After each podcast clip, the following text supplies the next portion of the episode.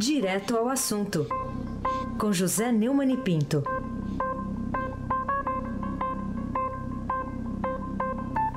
Oi, Neumani, bom dia. Hoje tem oi. Bom Hoje tem dia. Bom dia, Raíssen Abac. Bom dia, Camila Tulinski. Bom Oi. dia, Almirante Nelson Volter. Bom dia, Ana Paula Niederhauer. Bom dia, Emanuel Bonfim. Bom dia, ouvinte da Rádio Eldorado 107.3 FM. Vamos nessa. Vamos, Vamos, lá. vamos nessa. Começando aqui com a Polícia Federal, que indiciou o ex-presidente Lula por suposto envolvimento na venda da medida provisória 471, desdobramento da Operação Zelotes. E mais esse processo aumenta a- o cerco policial, jurídico também, sobre o ex-presidente. Ou a hipótese é levantada, a hipótese levantada pela defesa dele de que ele é perseguido politicamente pelos agentes da, da lei para não poder disputar a eleição de 2018. Escolha uma das alternativas, Neumann.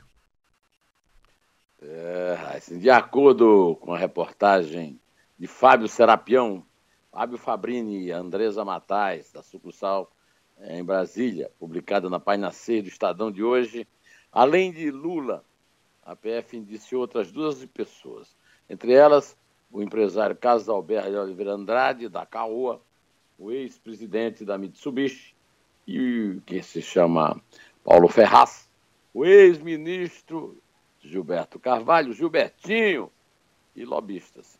A profusão de inquéritos sobre Lula e a variedade dos assuntos penais em que ele se envolveu fragilizam muito a tese, já em si bastante duvidosa, da defesa de que ele é vítima de perseguição de órgãos diferentes, como a Polícia Federal, que patrocina o caso, que nós estamos noticiando, o Ministério Público Federal de Brasília, para o qual vai esse caso, a Força Tarefa da Operação Lava Jato sediada em Curitiba, o Ministério Público Estadual de São Paulo, a Justiça Federal em Curitiba e Brasília. No entanto, em vez de responderem, obviamente, às acusações, os defensores continuam insistindo nessa hipótese de perseguição. Né? Só que agora as notas deles trazem uma novidade, a de que 73 testemunhas inocentam o ex-presidente. O novo indiciamento foi revelado pelo site G1 da Globo e confirmado por esses três repórteres do Estadão que eu acabei de- de citar. O grupo de lobistas alvo do inquérito já foi condenado em outro processo. Mas Lula continua sendo investigado. Esse inquérito, que agora teve desfecho com um indiciamento. Caso o Ministério Público Federal acate a sugestão da PF, o petista poderá se tornar réu no segundo processo sobre venda de medidas provisórias. O ex-presidente já é réu por suposta participação na compra da MP 627 de 2013. No entendimento da Polícia Federal, o ex-presidente teria praticado o crime de corrupção passiva, ou seja, recebeu dinheiro sujo, ao participar do esquema para aprovação da MP 471, a chamada MP do Refis.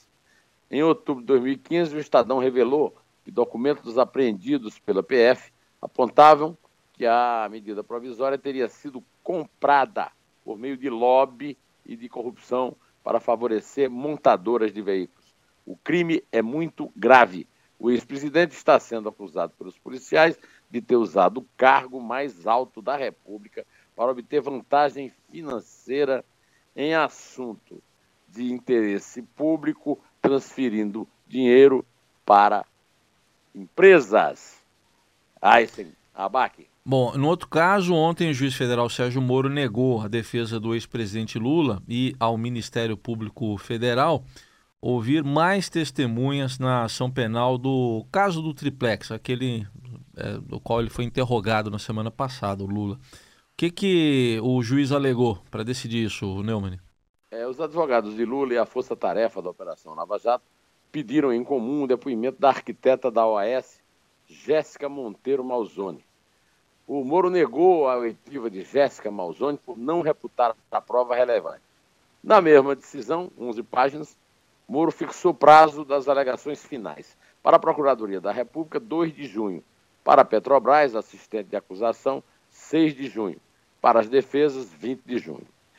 A defesa do petista pediu também a Moro que a construtora OAS e a OAS Empreendimentos informassem quais seriam as empresas que realizariam auditorias sobre elas e depois para que essas fossem sejam instadas a informar se teriam conhecimento se o acusado Luiz Inácio Lula da Silva teria praticado algum ilícito ou se houve irregularidade na transferência do empreendimento Solares da Bancop para a OAS Empreendimentos. Para Moro, a prova é absolutamente desnecessária. Quem é que não concorda com o juiz com isso? Não. O acusado se defende contra fatos objetivos, lembrou Moro. Se não há no processo notícia de que as auditorias sobre a OAS detectaram prática de ilícito pelo acusado, Luiz Inácio Lula da Silva, é isso que o juiz considerará. Porque aí vai o cara lá e diz: não, a auditoria não descobriu nada. Olha, a auditoria disse que o Lula é inocente.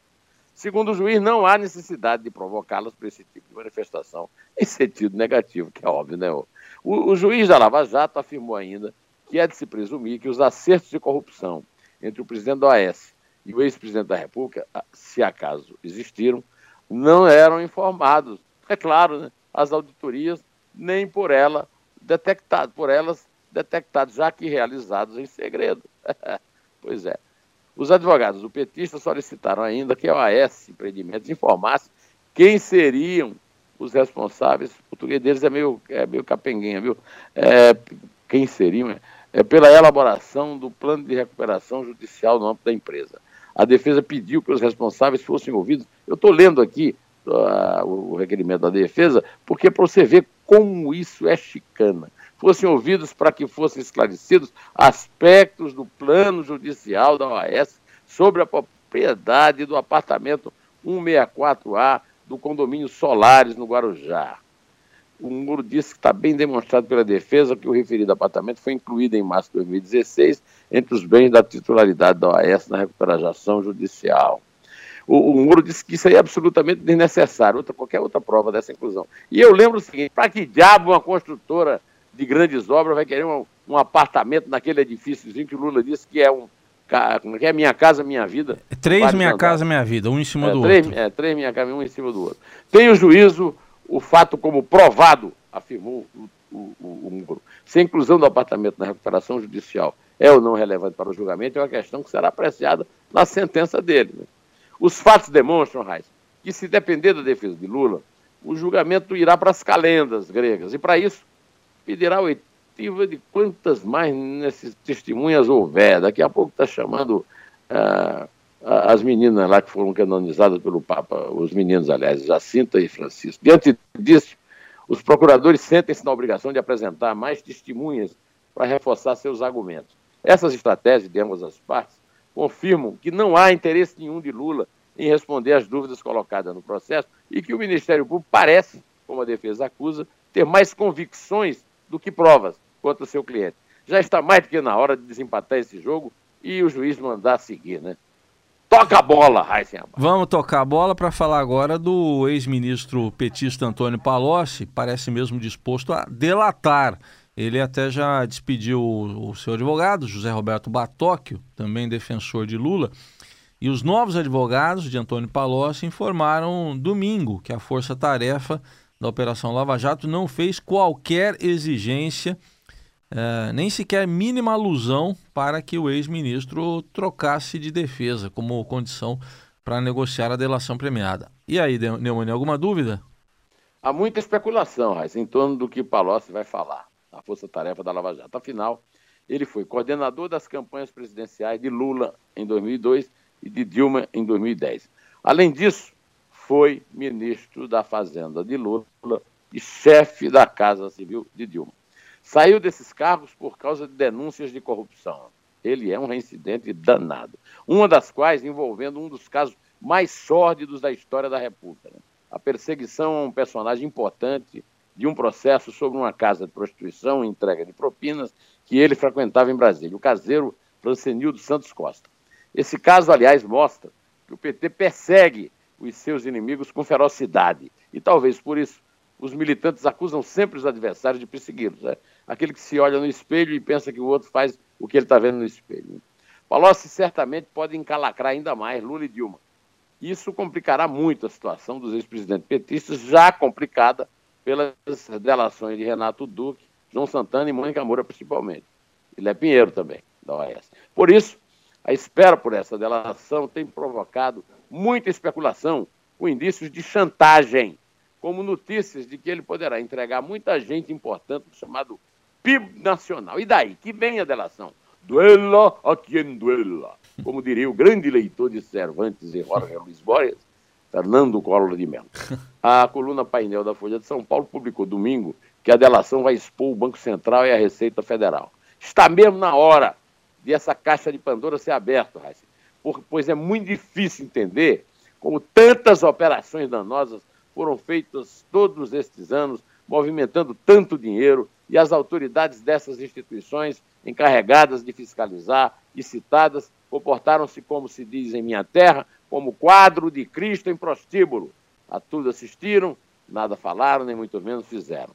Se Palocci tiver informações a delatar, que informe logo, e assim ele prestará certamente um grande serviço a essa minha pátria e pátria também de Heisen Abac. Aliás, Neumann, em relação a esse assunto, sabemos também que na última sexta-feira a Polícia Federal deflagrou a Operação Bullish, que investiga fraudes, irregularidades em aportes de 8 bilhões e 100 milhões de reais uh, concedidos pelo BNDES uh, na JBS dos irmãos Batista. Será que agora a gente vai saber tudo, é, e tudo aí, como foram danosas as operações promovidas pelos governos petistas também no BNDES para ajudar os amigos de Lula, aqueles que a gente sempre fala aqui, os campeões mundiais dos empreendimentos? A respeito desse assunto, assim, a colega Sônia Raci, que também é comentarista aqui na Eldorado, procurou a presidente e falou disso no comentário dela, a presidente do BNDES, Maria Silvia Bastos, e esta manifestou estranhamento a respeito de conduções coercitivas de subordinados dela pela PF.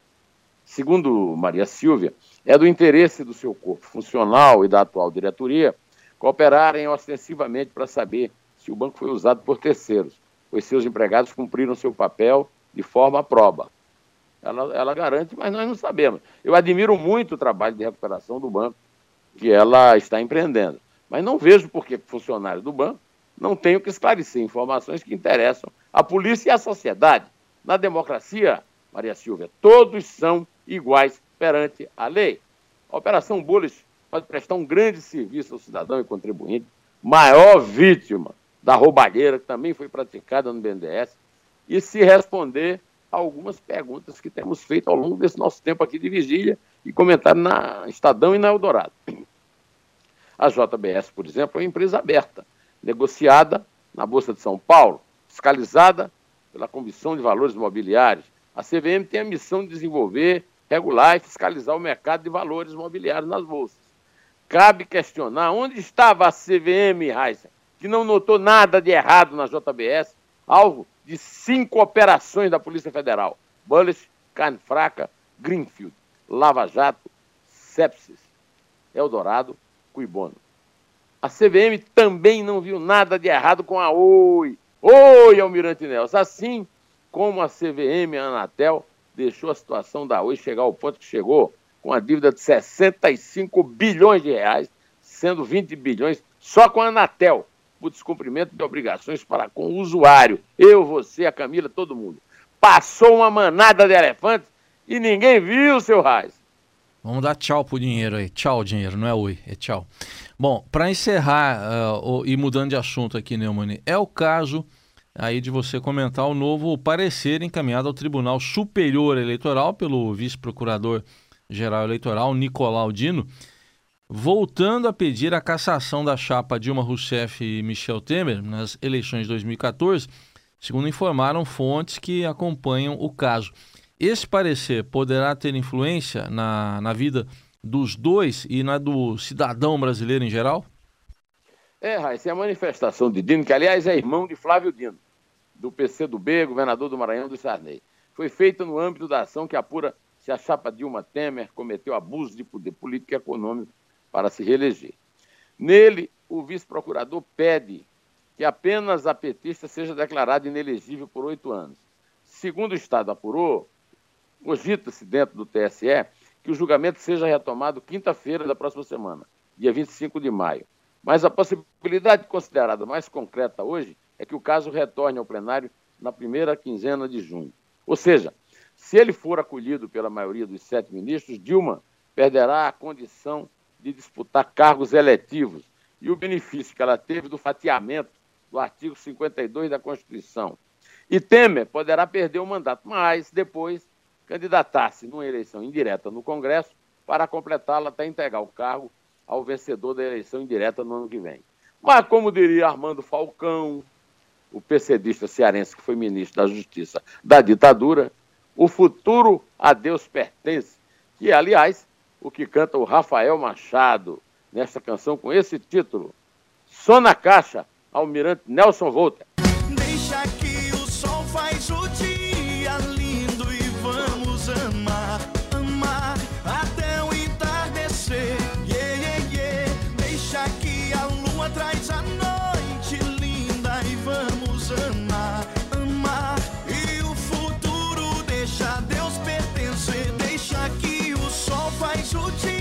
Conta quatro aí, Raíssa. Quatro gols contra o Vasco. Quatro, Raíssa. É quatro. É três. É dois. É um. Inter.